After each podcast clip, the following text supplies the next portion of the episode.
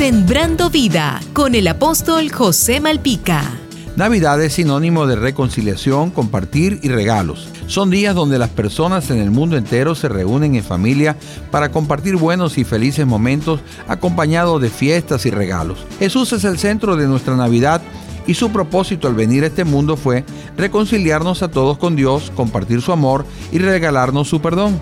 El pecado separó al hombre de Dios y apagó el amor en su vida lo cual generó una distorsión en lo que fue el diseño original de Dios para la convivencia entre los hombres, surgiendo las ofensas y con ellas los resentimientos y faltas de perdón.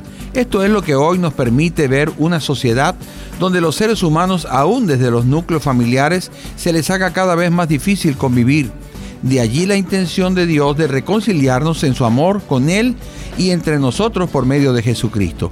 En esta Navidad lo mejor que puedes hacer es reconciliarte con Dios y tus semejantes. Busca a aquellas personas que tú sabes que guardan algún resentimiento y comparte con ellos sobre la base del amor. Practica el perdón con quienes te han ofendido. De esta manera tendrás una verdadera Navidad con Jesucristo. Recíbelo como tu Señor y Salvador personal y vivirás una eterna Navidad en su amor. Jesús te dice, no te dejaré ni te desampararé. Sembrando vida con el apóstol José Malpica.